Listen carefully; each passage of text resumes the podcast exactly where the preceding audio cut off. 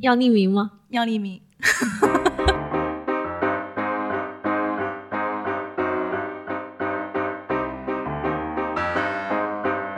大家好，欢迎收听新一期的《除此以外》，我是田螺。就是我们今天想聊的是一个，呃，关于烘焙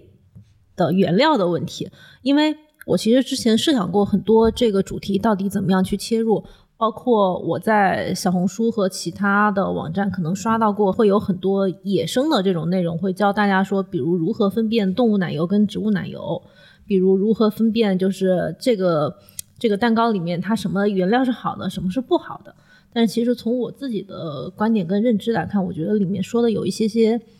不是非常的正确，但我又很能理解说大家为什么很很着急的想知道这个东西到底该如何分辨，因为你入口的东西，你肯定想说我想吃到一个起码原料得到保障的一个东西。然后今天呢，就请到我一个很多年的好朋友，做烘焙时间也比较长的，可能可能可能很多老粉儿就能猜到是谁。嗯，就来聊一聊就是烘焙原料这件事情。我是二零一一年，哦，十二年了，对啊，啊，就是你从学这个开对始，啊，嗯，正式入行开始，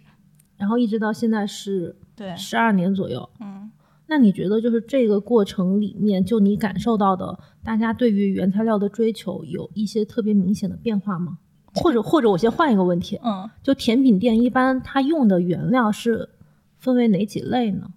嗯，奶油肯定是最基本的，就是油脂类的东西，嗯黄油、奶油，然后面粉、小麦粉嘛，和各种各样的粉类，然后鸡蛋，鸡蛋是非常重要的，嗯，然后糖，糖其实就是这四类，基本上就能就是主料。然后其外，另外呢，就还有一些酒啊，一些风风味的粉啊之类的东西，还有坚果，这些就是风味的添加物。嗯，那稳定剂之类的那一类一般会用到吗？基本上我们现在都不用不用泡打粉，然后也嗯，我们唯一会用到的稳定剂可能就是吉利丁，哦，就是啫喱类的。对啫喱类的东西，还有做慕斯，然后包括慕斯慕斯的话，如果你做巧克力慕斯，能不用吉利丁我们都不用。所以其实我们用添加物真的用的非常少，嗯，嗯，然后像有巧克力、水果、坚果这种，就是可能它就是按品牌或者按季节批量买就 OK。对，那比如说你们卖甜品也卖了有将近十年嘛，嗯，你们之前会在卖甜品或者是商标上，或者是就是产品说明上说这个是什么原料吗？就比如说会说它原料的类别或者产地，或者说呃它是比较好的原料，会会这么标注吗？其实按照标签法的话是不能写国民和那个品牌的名字的，就是中国不是有一个那个预包装的那个产品的标装、那个标签法嘛，嗯你就只能写小麦粉就是小麦粉，然后糖就是糖。但是其实大部分我看市面上大部分的烘焙店，它还是会写韩国产有有砂糖或者是法国产黄油。呃，虽然这个不符合规范，但是其实我觉得也也就是一部分，因为是餐饮没有那么严格嘛，啊、我们基本上限制的餐饮店，因为像类似于外卖这样的形式，它是不要求写标签的，嗯，所以我们其实一般写的比较少，但是我们会在那个详情页上有说明，啊、就是说明我们是用了什么什么样的材料。就是这种标明产地和国家的是一种，我理解就是说这个材料比较好的意思呗。我我其实有点迷茫，就是如果说是疫情前，我有觉得基本上大家就会觉得进口原材料更好，所以在我们的品牌宣传上，我们会说我们基本上百分之九十以上的原料使用的都是全进口原料，然后嗯，确实进口原料会更加昂贵一些，然后它的品质也会更好一些。这嗯个品质更好指的是更稳定，还是说它就是吃起来更好吃？嗯，吃起来更好吃。我觉得是因为，呃，蛋糕这个品类它本来就是一个舶来舶来品，对，嗯所以国内，比如说国内，你可你可以说高筋面粉，它其实标准是很高的，高筋面粉的品质是很好的。可是国内，我觉得还是因为那个低筋面粉的市场没有那么大，所以可能大家那个面粉厂商对于这个东西也不是很在意。那你用国内的低筋面粉和用那个已经成熟的国外厂商的低筋面粉，那个感感觉就是不太一样的啊，这个感觉不一样，指的是吸水性。啊，哦然后就是你混合了之后，那个面糊的状态是完全不一样的啊。然后还有就是国内有一个问题是它的呃牛奶的自给程度本来就很低，嗯就嗯，大白话说就是喝牛奶可能都不够我们喝，所以奶油的还有乳制品的发展程度确实是比较低的。嗯那这种就需要大量的依赖进口。就是说黄油、淡奶油这种东西，它可能在国内的乳制品产业链上，它还不是那么重要的一个环节。对，嗯嗯，所以就是你们进口产品的大头是淡奶油、黄黄油油、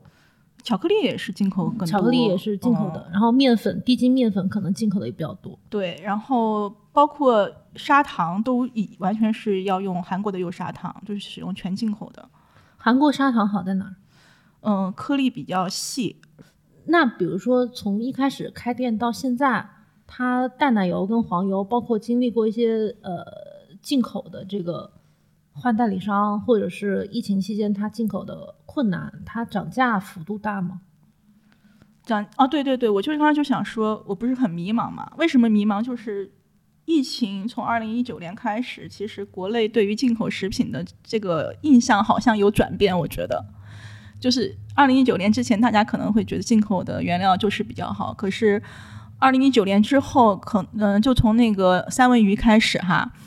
有感受到市场的风向是觉得进口的食原材料也不一定好，有风险，对，有风险，就是呃尤其是跟疫情有关啊。但是我们现在又放开了，好像这个这个风险又又过去了。嗯我觉得最明显的一件事情就是，我讲个例子啊，就是我们当时开店的时候，然后呃，北京的那个食药监就是工商，它是要求所有的进口食品都必须上传的那 A P P 的，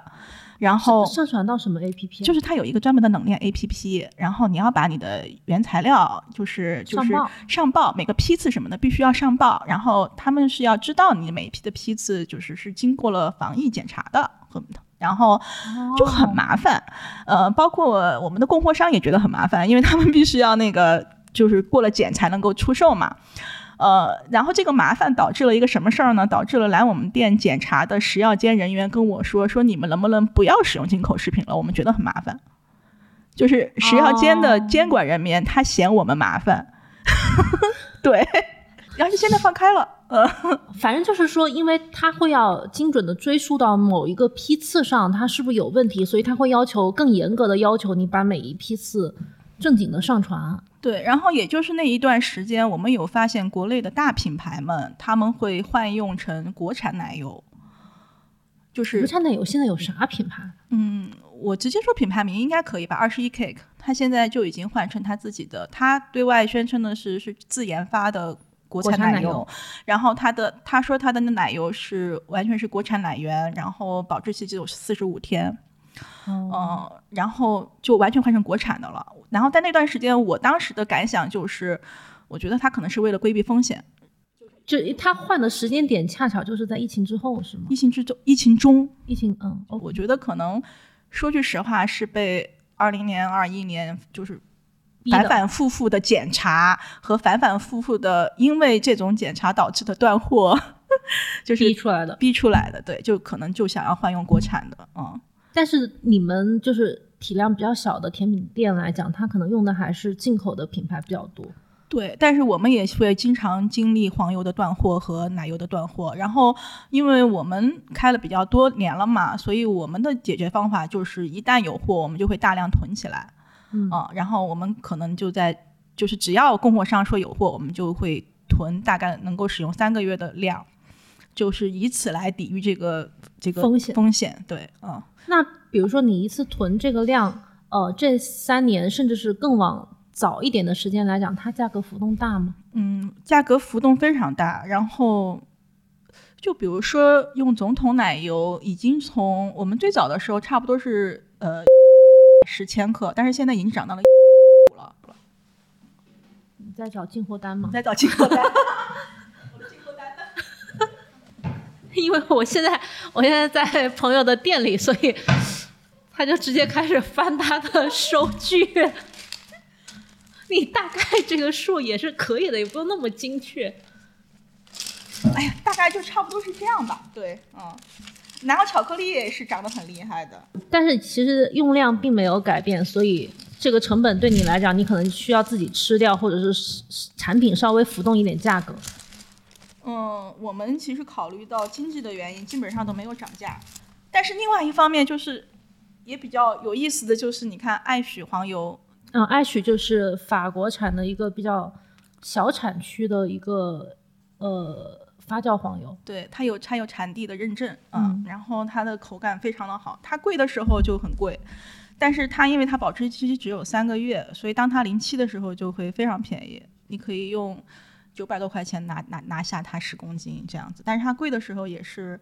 一千五的样子吧，可能差不多是这个价格。就是黄油的这个变动吧，一个是因为疫情的这个这个影影响，包括那个欧洲他们的产，他们工厂其实也会受到这个影响嘛，就产能不够嘛，工人的产能不够。另外一个就是，本来我们就觉得俄乌战争也引起了粮食危机，就是也有这个影响在啊。反正就是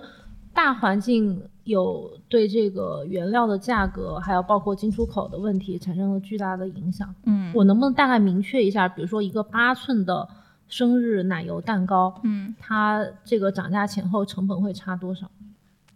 八寸的奶油蛋糕，我觉得价格浮动应该有百分之三十左右吧，上涨百分之三十的样子。嗯，就是在你对这个产品不太容易提价的基础上，这个三十的你就嗯。完全得自己承担。我们现单在调其实是这样的，就是经典款的产品我们就不会有任何变动，嗯，就基本上不变动。但是出新款的时候会考虑一下价格变动的原因，然后新款的价格会设定的稍微高一些，哦，就这样来 cover 掉。嗯，大部分甜品店也都是这么做的，是吗？我看，哎，主要是现在这个时候确实不太适合提价。 就是现在涨价，感觉大家也对，因为蛋糕它本身是一个很抚慰型的那种产品。嗯，对，那你觉得现在你做的这些蛋糕，它的原料就是你还是用进口原料比较多嘛？嗯。你觉得这些原料是好的吗？就是不管或或者我换一个问法，就是一个蛋糕它的原料好不好，我应该从哪几个方面去判断呢？就我个人从品尝上，我可能有一个判断，就是说它是好吃的。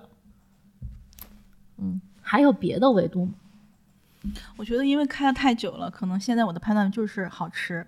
因为你想，比如说奶油哈，嗯，奶油它有很多品牌嘛，有总统，有那个铁塔，有蓝风车。嗯那可能大部分的人会觉得蓝风车是很好的，包括小红书的导向，可能也就是这个导向。这个感觉在我十几年前做过蛋糕的时候，就已经蓝风车就是顶级的那个淡奶油。对对对。但是你看啊，我们店有很多西点师，大家其实偏好的都不太一样。我们有西点师就特别喜欢铁塔，因为他觉得铁塔的奶味儿很很很浓厚。嗯但是我作为店主，我不喜欢，我觉得它吃起来糊嘴，啊，哦，就对我来说，我不清爽我是是吗觉得不清爽，对我喜欢更清淡一些的。然后呢，我我自己比较偏好就是偏好总统的奶油或者是明治的奶油，然后这两款是最清淡的，可是，在我们的同事看来就是寡淡没奶味儿。哦嗯，所以你如果从这个标准去判断它好吃不好吃，我觉得真的就是特别个人主观个人取向。然后我喜欢总统这种寡淡的口感哈，还有一个原因就是因为当我如果做慕斯的时候，我想要往里面加水果风味或者是加巧克力风味，它不至于会太抢，就是嗯我可以。就是你如果说想要突出奶味儿的话，我觉得我可以加 carry，或者是就加那个奶奶油油奶奶酪酪，来突出它的奶味儿重嘛，对吧？我可以，你如果淡的话，我是好调味儿的。嗯但是如果你你本来就是一个很浓厚的奶油了，我可能调味儿就比较困难了啊。所嗯以这是我偏好它的一个原因。嗯，就是比如说像清爽的奶油，我理解一来它配清爽的水果，嗯可能它就比较搭，嗯，然后就是可能你当你统一打发一堆奶油之后，它可以用这个奶油做清爽的水果蛋糕，也可以把它再加 kiri 之类之类的奶油奶酪做更浓郁做的得那更浓郁个对蛋糕，就是可能在你原材料上好调配。嗯，是， OK，我觉得这个可能是对我来说，我觉得比较好用。嗯，嗯，那就是原料好，除了口感好之外，它会包括比如说成分或者其他方面的一些判断吗？或者说它的颜色啊等等，就是不不只是淡奶油啊，其他原料可能也有。哦，那我觉得可能，呃，因为我现在的比较维度就是把同一个水平线的奶油放在一起比，对吧？嗯但是你说的这个可能就是，比如说我们把这个贵的奶油和便宜的奶油放在一起比的话，它肯定是不会有那种便宜奶油那种杂味儿的。就是有的奶油你吃起来你就觉得一股香精味儿，还有像黄油这种东西哈，你你就不觉得像嗯，大部分的便宜的黄油，你在嘴巴里面是会残留很久才会化掉，对吗？嗯，但是好的黄油，它就会化口性非常好。哦，嗯，大概可以理解到，就是那种油辣感比较强。就是它会有点糊舌头，如果是不好的黄油的话，对，但是我我我们现在选品其实就是因为我们的进口供货商就那么几家，我们其实是在同一个水平线上的原料去选我们喜欢的口味。就选来选去可能也逃不了。对，所以其实对于更便宜的原料，我们基本上没有接触的。就是没有接触，就基本不会接触到。现在是这这样子的啊，嗯，像你刚刚说的奶油跟黄油的这种口感，一般消费者就客人他能够感受得到吗？奶油我觉得应该会非常明显吧。黄油我觉得发酵黄油和不非发酵黄油的风味应该就是我们也说的是同一个类贝鲁啊，就是那个就是比如说安佳和总统和爱许，嗯那安佳因为它是非发酵黄油嘛，那它跟这两款发酵黄油的风味上的区别就会很大，因为呃，发酵黄油呢，它就是你吃进去之后，它的余香是很很复杂的，余香是很足的，它会有余香。非发酵的话呢，它可能就是提供一个油脂的作用，但是它提供不了风味的添加丰富的这样一个作用，嗯。嗯，但是我自己以前就是你也知道，我大概一七年做那个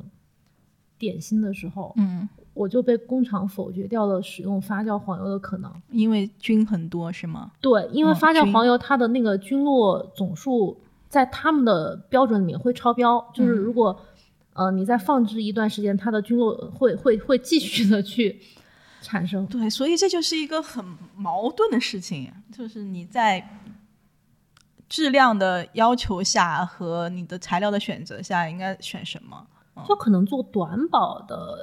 产品里面，可能用发酵黄油，你保住它的口味是 OK 的。你做短保的可以冷冻的食品当中，你是可以用发酵黄油的，但是你一旦是常温的，那可能就比较比较麻烦。冷冻的话，你可以抑制住它的菌群活性嘛，嗯嗯，所以是可以的。你比如说，你要用黄油做那个生巧，嗯这种应该就 OK。它它的风味本来也会体现出来，然后它本来是冷藏或者冷冻，它也不会有这种杂菌的这种影响。嗯，嗯，你们碰到过那种客人质疑你们的原料吗？就比如说用这个黄油或者是用这个乳酪，我们我个人是非常喜欢这种微酸的口感的。然后，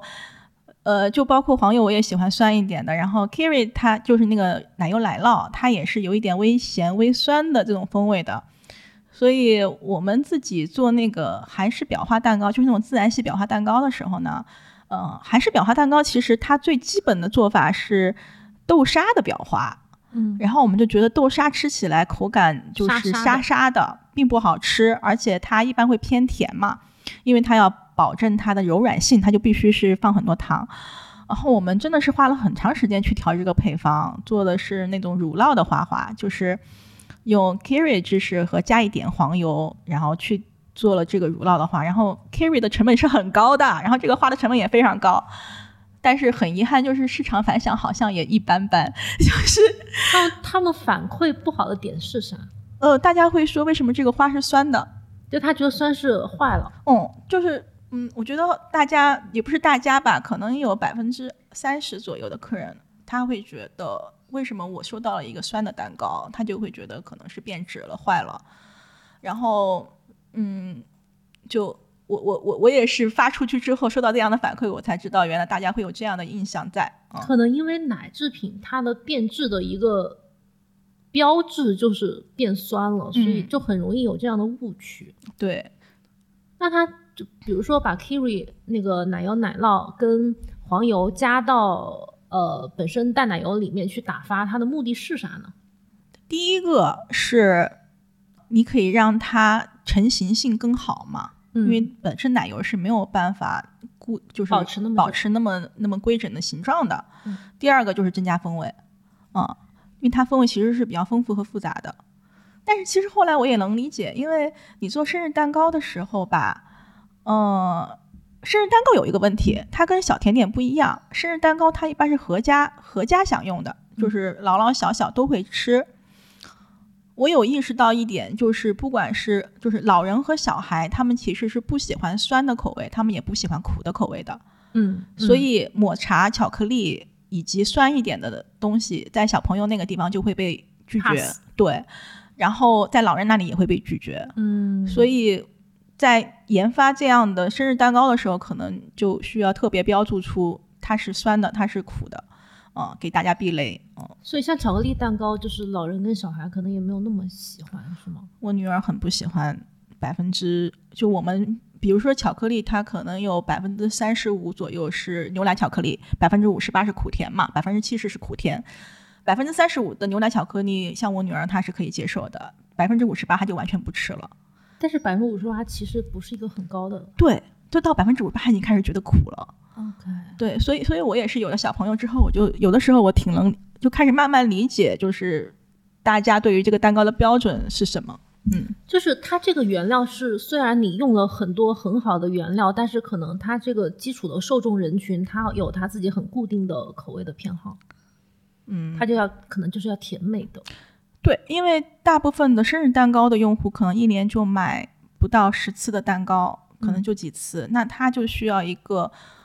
奶味儿重，这是嗯第一点，奶味儿要重。第二点就是，嗯，味道比较平衡，嗯对他来说可能就够了。嗯，嗯，它可能还要嗯就是造型好看一点，然后你给它弄还要一个水果很多，水果很多是为啥？嗯，看起来显得比较实惠。 对这这件事情也是我一直觉得特别疑惑的一件事情，对我一定要说，因为我是做法甜出身的嘛。那嗯法甜其实本来小甜点法甜是不太会使用新鲜水果去做的，嗯，就算是新鲜水果，它也会把新鲜水果熬成果酱，或者做成那个啫果喱蓉、啫喱果蓉，然后再把它加进去做夹层。呃，包括其实我们也知道，像那个宝蓉的果蓉，它是非常贵的，它法蓉是一个就是法国的一法国个的水果果蓉的品牌。对，比如说芒果果蓉哈，嗯它的价格差不多在一百二十元一公斤，嗯那你比普通的芒果要贵的贵很多很多了。然后它的草莓果蓉也差不多是一百一公斤这样子，嗯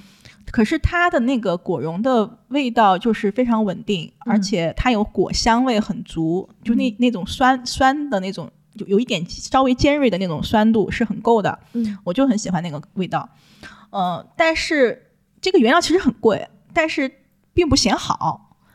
就是客人会嗯觉得我想要看到芒果果肉，我不想要看到这个果蓉果芒果的那个果冻或者是芒果的那个那个酱，酱，对，呃，我觉得这是因为那个确实国内的果酱是比较便宜的，对吧？嗯，啊、大部分果酱是很便宜的而，且一般国内可能果酱，大家意识里面就会觉得说它是用边角料或者是是用不好的水果哦去深加工之后做的。是的，而且果酱一般会认为有很多的。那个添加物添加物，嗯呃而且啊，确实，你这么一想也是，就是在我们小时候吃到的蛋糕，可能不会给你放新鲜水果，嗯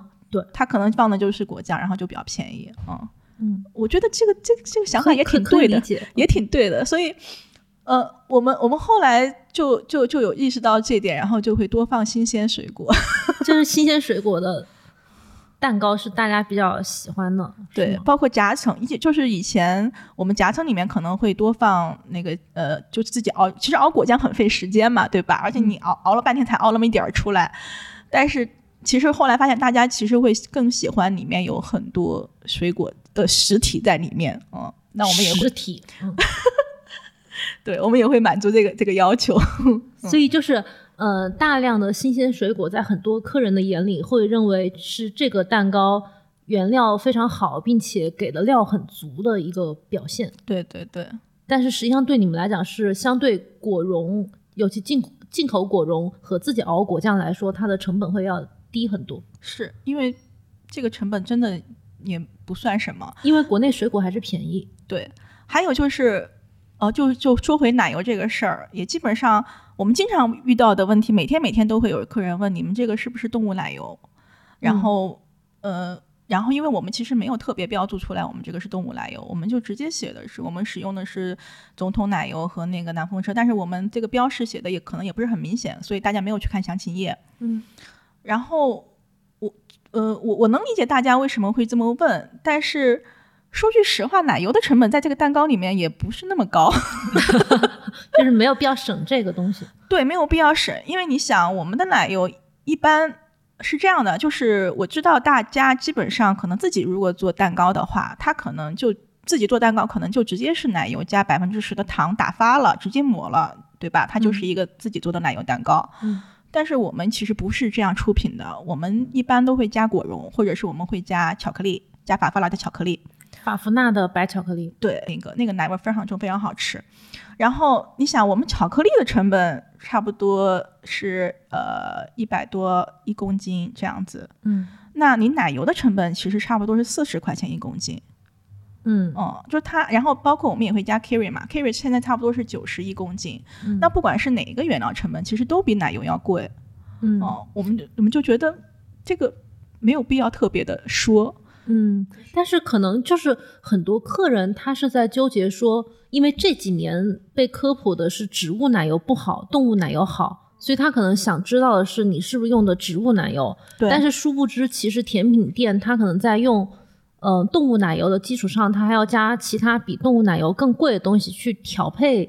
这个奶油的风味和造型能力。对，但是我觉得可能像我们这样的店也比较少，大部分的蛋糕店可能也就是直接用奶油加糖就直接就这么这么这么打发了就出去了，它可能并不会像我们这样去调味这个东西，嗯，嗯，所以他这样的询问也是很正常的，哦、可能因为植物奶油跟动物奶油，我印象中大概是在一五一六年左右，有一些那个连锁店，它可能就打了非常大的招牌，说本店就是只使用动物奶油，就是好像从那个时候就把植物奶油完全打死你知道这个事儿是怎么开始的吗？啊。这个事儿一开始是二零一零年的时候，呃，焦点访谈啊，专门出了一期节目，是就是说那个植物奶油中含有反式脂肪酸，嗯反式脂肪酸会引起各种各样的糟糕的后果，嗯尤其是心血管疾病。嗯然后就把市面上的汉堡、糕点店所有的洋快餐全部扫射了一遍。 然后《焦点访谈》这个节目出了之后，经济半小时又继续说，就是央视的节目，嗯，轮流的，就是把这个东西来打死。打死，当当靶子打死这样子。然后那是二零一零年的事情啊，嗯应该是吧，嗯，反正就是大概那个时候。嗯呃，但是但是我后来有看过他们，我又找出来当时的新闻稿来看，他们当时其实主要的目标是说，嗯，当时二零一零年的时候，那个是可以不标识出反式脂肪酸的，就是你哦，你的包装是可以不标识出来的。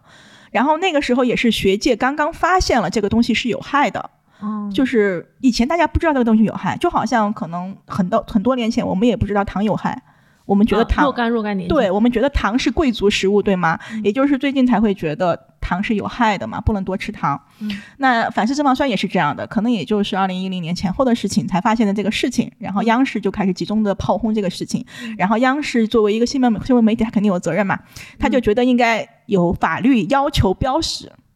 是这这个样的。也没有毛病。它的利益其实是要求标识啊、但是它炮轰完了之后，其实法规就跟上了嘛。嗯跟上了之后呢，它就开始标示了。嗯开始标示了之后，有很，然后包括国内最大的植物油脂的厂家，他们也就迅速的改了配方，嗯，然后就就就生产了现在，包括现在能够在市面上存在的植物奶油，其实基本上都不含反反式脂肪酸了。所以现在植物奶油是不含，就是有有零一部分是不含房式脂肪酸。，对，因为因为其实商家也会选嘛，商家也不敢使用嘛，哦，然后反而其实现在，呃，我记得好像就是最近吧，二零也就是也就是最近三四年吧，好像哪个委员会来的，回去我查一下，呃，他又。做了一个那个做了一个新的调查，这反式脂肪酸平反，为什么平反呢？因为大家发现，其实人体每天摄入的反式脂肪酸一半是来自于我们日常的炒菜油，哦就是你炒菜会产会就会产生反式脂肪酸呀。另外就是动物的牛奶里面天然就有反式脂肪酸呀。就是它并不是一个独立的、被孤立的一个有害的，就是对你日常就会摄入到。对，它就类似于你吃糖和吃脂肪一样，胆固醇一样，你只要不超过推荐量，它就不会有问题。嗯就包包括特别有意思，你要是去看铁塔，就是爱乐威那个，它它也是动物奶油嘛，嗯它是有标识出来，它有动它有反式脂肪酸的，就是。哦，它虽然是动物奶油，可是它的包装上写了它含百分之大概一点六的反式脂肪酸，它非常坦然的写出来了。然后大部分的植物奶油，国内有一个标准是百分之多少以下，回去我又查一下，不是很记得，百分之多少以下就可以标注为零嘛。对所以你现在去看植物奶油，其实大部分都写的是零。嗯、，哦，，对，然后它就是一个被媒体集体炮轰之后，给大家留下来的一个非常差的印象。因为大家现在是把靶子立在植物奶油这个事情上，是，可是另外一方面，你不觉得很神奇吗？就是燕麦奶又被认为是好的，燕麦奶因为因为因为我们把这个时间拉长，你知道吗？因为我们把时间拉长，我们看整个甜点和蛋糕的发展历史，植物奶油最早最早出现的时候，它是一个化革命性的产品，嗯，它让环保问题得到了解决。因为你如果养牛和产牛奶的话，你会大量的污染水，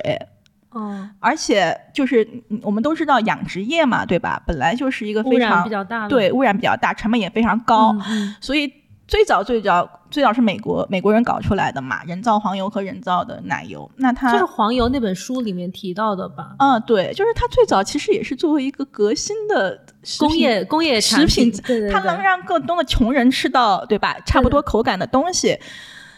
然后，但是最近大家就发现它不好了。嗯，不过另外一方面是这样的，嗯，我觉得也不能否认，在二零一零年的时候，确实有大量的人造奶油的厂商，他们的配方中会导致呃反式脂肪酸超标，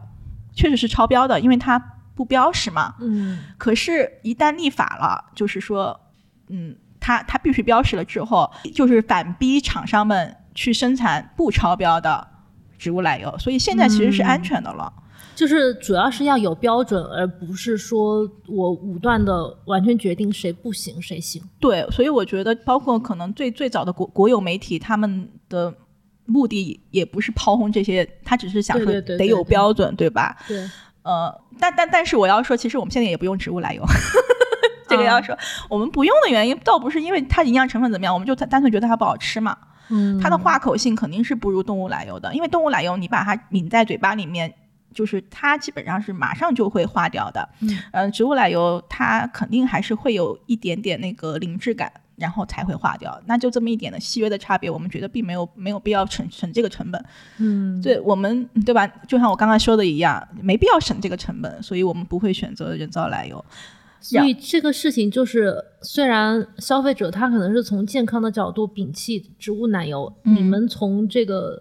呃好吃的这个角度、嗯，美味的角度来摒弃植物奶油，就是殊途同归了。对。但是就是这一方面，可能在消费者和店家上是达成了一个共识的，就是都觉得动物奶油更好。嗯嗯，不过在日本的话，他我因为我在日本学的甜点，所以我就有发现日本的西点师和整个媒体，他们完全不会避讳植物奶油这件事情，他们会认为植物奶油是健康的，哦嗯，就很奇怪。然后包括他们做普通的草莓奶油蛋糕，他们会直接写这个是动植物混合油混合奶油，它更轻盈、更健康，哦然后嗯，它的那个保形性更好，就是定型效定果，型更好啊。我我们因为我们店的话，我们会通过呃加那个巧克力和加那个嗯、呃就是 Terry 加 carry 来解决它。可是说句实话，这成本很高呀。 Terry 这一集可以打钱了， 这听 到嗯这个这不，就是包括你加马斯卡彭也是一样的嘛，啊对吧？马卡。斯啊卡彭也可以，加巧克力也可以，都可以。我们是通过这种形式让它的保鲜性更好，在配送当中不会化掉。嗯可是你要考虑到我们是在一线城市，能嗯消费起我们、我们还是比较贵的。我说句实话啊，嗯如果我们的品牌开到三四线的话，我觉得消费者不会很多，因为你要知道，大部分的生日蛋糕的消费者，他其实是我觉得是需要更便宜的奶油的。因为它是聚会场景，而不是就是花钱去买个非常好的吃的东西。对对对对，嗯，而且我还理解，就是刚刚你说的像好利来之类的连锁店，它如果用植物奶油，它跟你量级可能完全不一样。对就量级完全不一对样它来讲，它如果这个成本稍微省一点，它那么大的量，它还是可以省挺多的。对你起码是百分之，起码是百分之三十的，对吧？价格波动，这个成本嗯起码是百分之三十价格波动。嗯，还有什么原料是你觉得就是跟这个，嗯，比如说奶油啊、黄油，嗯，还有像水果跟果蓉之类，就是在消费消费层面跟你们开店的层面会有一些认知差异的原料吗？我说抹茶粉吧，嗯就是我觉得有一个问题就是，我们我们做那个抹茶产品的时候，会经常有客人问你们的抹茶粉是不是小山园的？小山园是日本的一个，嗯，做的比较大的抹茶粉品牌。嗯，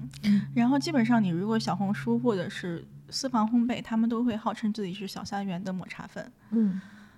可是使用小山园抹茶粉是违法的，会被罚款二十万。就是我解释一下这件事情，是因为，哎，我们食药监局那个目录里面可以用进口抹茶粉吗？就是抹茶粉本身这个品类是 OK 的，对吧？嗯，它是有一条，就是说你如果进口来源不明确的话，是可以罚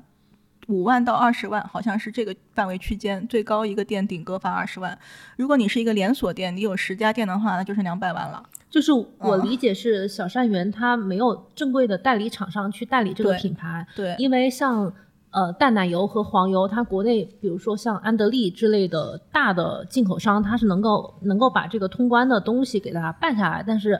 抹茶粉目前其实并没有，是吧？抹茶粉非常难。然后安德利它有代理一款抹茶粉，也是日本产的，但是就非常不稳定，它可能就进这一批来，那这一批用完了就没有了。哦、嗯，安德利是国内一个比较大的烘焙原料的进口商。对，然后还有就是国内有一个有一个淘宝的一个店铺，就是打擦边球，它是从国外大量的进口抹茶粉，然后把它作为饮品，饮品类进来，然后不是通过茶一进来，然后再把它在国内进行分装，分装了之后用的是国内的 SC，就是国内的生产许可证。就是说，它许可的是分装这个环节，而不是进口环节。嗯，具体怎么？具体进怎口么应操该作的可能也不是进很它清进楚口应该是通过饮品这个品类去进口的，而不是通过茶。反正抹茶粉这个东西，我我以前做的时候，我看国内在福建地区也有抹茶粉的相关的厂家，嗯，因为它品质差异比较大，是吗？其实就是遮阴那个环节嘛。嗯遮阴那个环节，国内可能做的没有那么的，呃，就它的色味还是会比会比日本的那个抹啊重一茶点要重一些，然后它的绿没有那么绿，没有那么脆。没有那么翠绿，对。嗯，然后我我看不惯的是什么呢？是国内大部分，包括一些连锁店，他们会宣称自己使用的是日本产的小山园的抹茶粉。实际上这是一种虚假宣传。对我就觉得你为什么要做？也有可能它不是虚假宣，它确实用的，可是这就那这就就那就违规，这就违规。反正就是要么虚假宣传，要么违规。对，这个事儿是可以说的吗？ 我反正先这这一段先留在这儿吧，我也没有点名是谁。哎，那除了就是像呃这种在使用上顾客有可能会会不知道的这种不被允许使用的原材料，除了抹茶粉之外，还有其他的吗？就是我我有印象的是金箔是不允许使用的，嗯，金箔大概是从二零一五年、一六年开始严打，嗯，最开始是罚款，然后再陆陆续续的罚款其他的店。 对，然后因为因为金箔可能对于客人来讲，它是一个就是我觉得很很华丽，嗯。呃，是我愿意去为它付出一个溢价的东西，嗯但是呃，对于甜品店来讲，它可能也是一个好用的一个原材料。嗯，金箔、金粉现在都不允许使用了。嗯，嗯，然后还有就是那个樱花，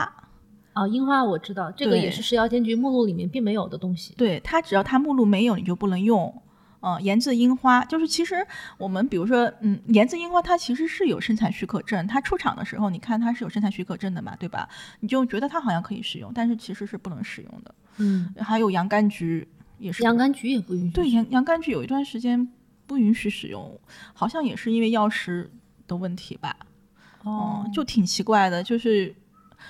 就感觉是有一段时间职职业打假人会集中的 举报这个事情，然后药药监局就会来说这个确实是不能用的，怎么怎么样。啊嗯，因为我给大家解释一下，就是我们国家这个食药监局的目录是，你只能用在这个目录上的东西，就是它目录上但凡没有你用了，就是属于违规，而不是说，呃，它禁止使用的啥东西，你去用了之后是违规，就只能用允许的东西。嗯，嗯，竹炭粉呢？竹炭粉现在应该是不能用了。竹炭粉以前我记得有些面包店它有做过黑色的那种面包，就是用竹炭粉的。嗯，或者说竹炭粉是作为添加剂的，你不能添加超过多少。哦，但是谨为了谨慎，其实我们是不用的，反正嗯嗯，但竹炭粉有些以前有些品牌，它会主打它是清肺或者是排毒之类的，我我见过类似的宣传。可能因为碳它本身这个原材料的特殊性，嗯，可是它本来也是作为添加剂啊，你添加剂是不能添加超过那个整个食品的百分之多少的，有一个规定的。嗯，嗯，它它会会打那种养生的功效，你知道吧？有时候，哦，反正反正就是包包括那个像鲜花这种东西也是不能不能用的，其实鲜花只有少部分食用花可以用吧？对少部分食用花可以用，像。就经常有一些店会把玫瑰插在蛋糕上，我也觉得很不能理解。那你要说说那种蛋糕上面插了一根鸡毛的，嗯，就是包括现在有很多店，它会在蛋糕上放玩偶，在蛋糕上放玩具。哦，呃，严格来说，因为因为上次我跟胖达聊国王饼的时候，他也跟我说，就是国王饼里面如果放那种小瓷人，它也是会被视为是异物，对对对，是不允许放在里面的。但是嗯可能有一些那个甜品店，它为了遵循这种传统，嗯就是法国那边的传统，它还是会在里面放。嗯，就是有风险嘛，就是你一旦被举报，你就认这个罚款，那也行。 我懂，啊嗯，反正反正这一部分就是属于那种有点踩线的感觉，哦我我我觉得。对，那刚刚我们聊了很多，呃，甜品里面的原料嘛，嗯我想把这个甜品作为一个整体再讨论一下。嗯你觉得现在客人评价甜品好坏的这个维度，就比如说我们可以看到最多的就是很多人会评价这个东西不甜，嗯这个甜品不甜，所以它好吃。你觉得这种跟你们的标准它吻合的有多少呢？跟你们觉得这个甜品好的标准？我五年前会觉得很愤怒，但就是五年前。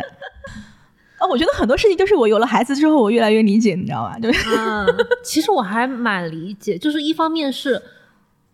你现在不缺甜了，嗯。你不像以前对这个甜的非常渴望。 我我我我说一下五年前的心态，就是五年前的心态就是这样的，就是你如果不吃甜，你来买什么甜品？就是你会你会有这种感觉，对，第一反应就是这样子的。嗯然后，但是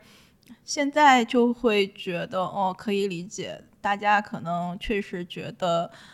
不想吃甜的啊、但是为什么要来吃甜品呢？我还是不理解。 嗯我我跟你讲，我们刚刚认识，就十年前那会儿，我记得有一次我印象很深的一个科普，就是你当时给我科普糖在甜品里面的作用。嗯因为很多人就觉得说糖主要是这个调整甜度，嗯然后当时你告诉我的是糖还可以保湿，对还可以上色，对还可以增加类似打发淡奶油时候的稳定性。对，就这个东西，其实当时对我还有一点点震撼，就是我们很多消费者他会把这个原料的作用抛成一个很单一的一个标准，嗯但实际上在制作的过程中，它有很多标准是消费者没有 get 到的。呃，我觉得这个这个原因是因为现在大部分的奶茶店其实已经要比甜点店的势头更猛了。哦，我一直都觉得甜点店为什么越来越衰落，是因为它的敌人是奶是茶奶店，茶 对店，是就就跟泡面的敌人是外卖一对样。对，其实甜点店就是已经被奶茶店给取代了，所以它嗯越来越没有没有消费场景了。这也是为什么我们以前可能会做小甜点，现在做生日蛋糕，嗯因为。大家现在如果下午想吃点甜的，他第一反应是喝奶茶，奶茶嗯或者是把奶茶做的像八宝粥和把奶茶做的像蛋糕一样的奶茶，是吧？嗯 他可能就不会选择吃吃甜点了。那但是你生日蛋糕，基本上大家还是有有一个仪式感在，嗯这就是为什么我们做的越来越多做生日蛋糕了。然后呢，我觉得主要是因为奶茶是可以选甜度的，嗯，就是你奶茶做起来很简单啊，我可以选零糖，我可以选半糖，我可以选三微三糖。分糖，所以当你已经习惯了这样一个消费的时候，你就会天然的觉得，那我蛋糕我也要选甜度。可是这个事情是不成立的，就是你烤一个蛋糕，你如果糖放的太少，那个组织就粗大无比，对吧？然后呃，它也会非常的干燥，因为它有保湿性嘛，糖是有保湿性的。然后你如果把它换成赤藓糖醇的话，赤藓糖醇是一个薄荷味非常重的一个代糖，嗯你吃起来就会觉得像吃牙膏。嗯，就它会影响口味。对，然后而且我一直就是我们也是每天都会有客人来问你的这个蛋糕可不可以做成那个代糖的、木糖醇的，或者是那个呃就就是无糖的。然后我就觉得这个事情其实在烘焙领域是不太成立的。除非你说你把那个小麦淀粉给全部换成魔芋粉，或者换成车前子粉这些东西哈，都这样了，还吃啥蛋糕？对，就是就是它本来就有小麦淀粉呀，就是你如果说把它换成了代糖，它首先是不好吃的，嗯，其次它本来就有淀粉，何必呢？我就会这么觉得啊，嗯、但是你如果想吃巴斯克是可以的，因为巴斯克不含淀粉，哦，对，它是纯蛋奶的。嗯，它是它是基本上就是靠那个芝士撑起来的芝士蛋糕嘛，它完全没有任何淀粉，嗯所以你如果而且它本来的含糖量也很少，所以你如果说你想把巴斯克替换成代糖的，我们是可以的。但是巴斯克脂肪含量很高。嗯，对，嗯，但是你想，它确实有糖尿病患者的人群嘛，你可以把嗯它当生酮，可是糖尿病患者也一般高血压吧？就就就，反正这个事儿挺悖论的，就特挺挺挺奇怪的，呃。然后还有一个事情就是，前段时间不是有知乎月饼事 件吗？我觉得大家把代糖这个事情也看得好像特别乐观，知乎月饼事件就是给大家 科普一下，大概是前年的时候，然后知乎平台给很多大 V 朋友们送了月饼，然后那个里面用的是一种代糖木糖醇，木糖醇，对它那个量到了一定的量之后，就很容易造成腹泻，对它嗯那个人体对于代糖是有耐受耐耐受性的，就不吸收。对，就有点类似于乳糖不耐，就大概是这样的。它跟糖不一样，糖你吃了你不会腹泻，可是代糖大部分吃了是会腹泻的。然后赤藓糖醇已经是代糖里面最昂贵的，并且耐受量最高的一个糖糖类了。但就算这样，比如说你做一个六寸的蛋糕。你也不可能说，就是人体的耐受程度对于赤糖赤藓糖醇可能也就是四分之一个六寸蛋糕的样子，哦，很少。很少。对你如果吃多了，可能就可能会引起腹泻。嗯，反正就是代糖在烘焙领域其实是一个就是比较矛盾的一个东西，可是我们还是会做。我因为们市场就是这样，市场就是这样，而且我觉得未来一定是越来越朝这个方向去去渐渐方向去去做发展。对，嗯，所以我们今年也会陆陆续续做一些，就是唉努力去找一些好吃的魔芋粉和什么植物粉吧，就是替代小麦粉，因为因为在在我这个逻辑过不去。你如果让我只是说把糖给替了，但是不替小麦粉，在我这儿逻辑是过不去的。嗯我觉得你要做就做，真的是能让对吧高血糖人吃的东西，不要去。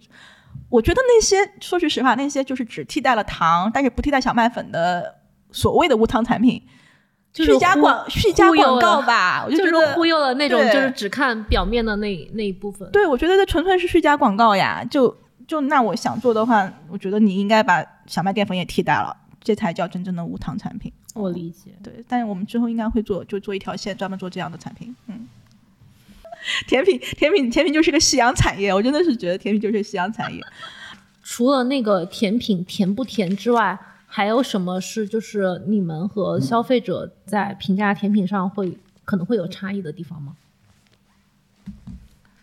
我们其实是觉得甜品它，呃，就是口味比较丰富，就是一个蛋糕里面的层次比较丰富，还是我们的一个标准之一。嗯，但这个应该消费者也是喜欢的吧对， ？OK，那这个是达成了一致。嗯，对，但是嗯，就是你口味越丰富，一定价格是越贵的。可是这哦个市场的话呢，它可能，嗯，它在在它的标准中，你可能只能做到百分之五十的复杂程度，而不能做到百分之百的复杂程度。就是在那个价格标准里面吗？嗯，对，就是就是你肯定是跟人工是相匹配的嘛。嗯，我可以理解这个事情，嗯就他想要的复杂程度，可能不只是比如说抹了几层东西，或者是里面夹了多少新鲜水果，嗯然后他可能想要那种法甜的那种，就是可能中间还有个馅儿啊，然后外面又有层什么东西，最外面还有个胶壳啊什嗯么之类的。但这个可能它的人工成本会非常的高。对，就是要在人工的成本和最后的成品之间取得一个平衡，嗯，和和和价格之间取得一个平衡。你们现在做的蛋糕，你觉得是简单的还是复杂的？我觉得跟我们以前比就简单好多，就是跟那种小小甜品比起来，跟小甜品比起来会简单非常多，嗯，会简化很多步骤，嗯。可是可是我觉得，嗯，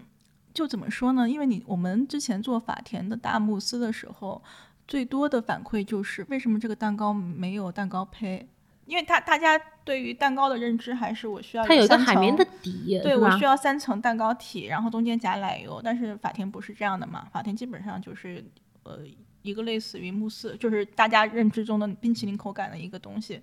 然后它的底会非常非常的薄，嗯，所以我觉得可能就是还是顺应大家的希望吧，把蛋糕胚做多一点。嗯、大家评判标准会觉得，比如说蛋糕体大小，他会认为这个跟实惠不实惠挂钩吗？嗯， 他可能会觉得我没有在吃一个蛋糕，哦而且会觉得比较，嗯，就是他的期望是我要吃一个蛋糕，可是你没有给我一个蛋糕，你没有给我那个海绵蛋糕或者戚风蛋糕的体。对你给我的是一个类似于大型冰淇淋一样的东西，嗯，嗯所以所以这个反正挺难普及的，我觉得，嗯，嗯。但是蛋糕体给太多了，他也会觉得就是奶油少不够实惠吧，就太扎实了，会不会这种感觉？对我我就发现客人们对于对于奶油更多和奶油更少这件事情也是一半一半的。有一些客人他会觉得，我希望蛋糕胚体更多，因为这样更健康，就奶油薄薄的，对，更蛋糕健体康，多多的。因为他觉得你给我那么多奶油好腻哦，嗯嗯，，然后有一些客人就觉得这个商家奶油给这么少是在偷工减料，抹哦的太薄了。对对对，反正大家都是有不同的需求的，嗯这个我在小红书上也见到过一些评价，就比如说蛋糕体上的那个奶油抹得非常薄，他就觉得说我不我买蛋糕不就是要吃那个奶油吗？你在给我搞什么？然后另外下面就有评论说，呃我就喜欢吃这种薄薄的，不腻，而且就是不长胖。反正我觉得听众们可以自己备注一下，我我我说实话，店家不至于在这个事情上给你省成本， 真的不重要，我们觉得。 买蛋糕的时候备注我要厚抹，对，你可以，你可以说我不想要那么多奶油，或者你你可以写我想要更多的奶油。呃我我觉得店家不至于在这个事情上给你省我哦成可本。以像那个奶茶店一样，可以外带奶油，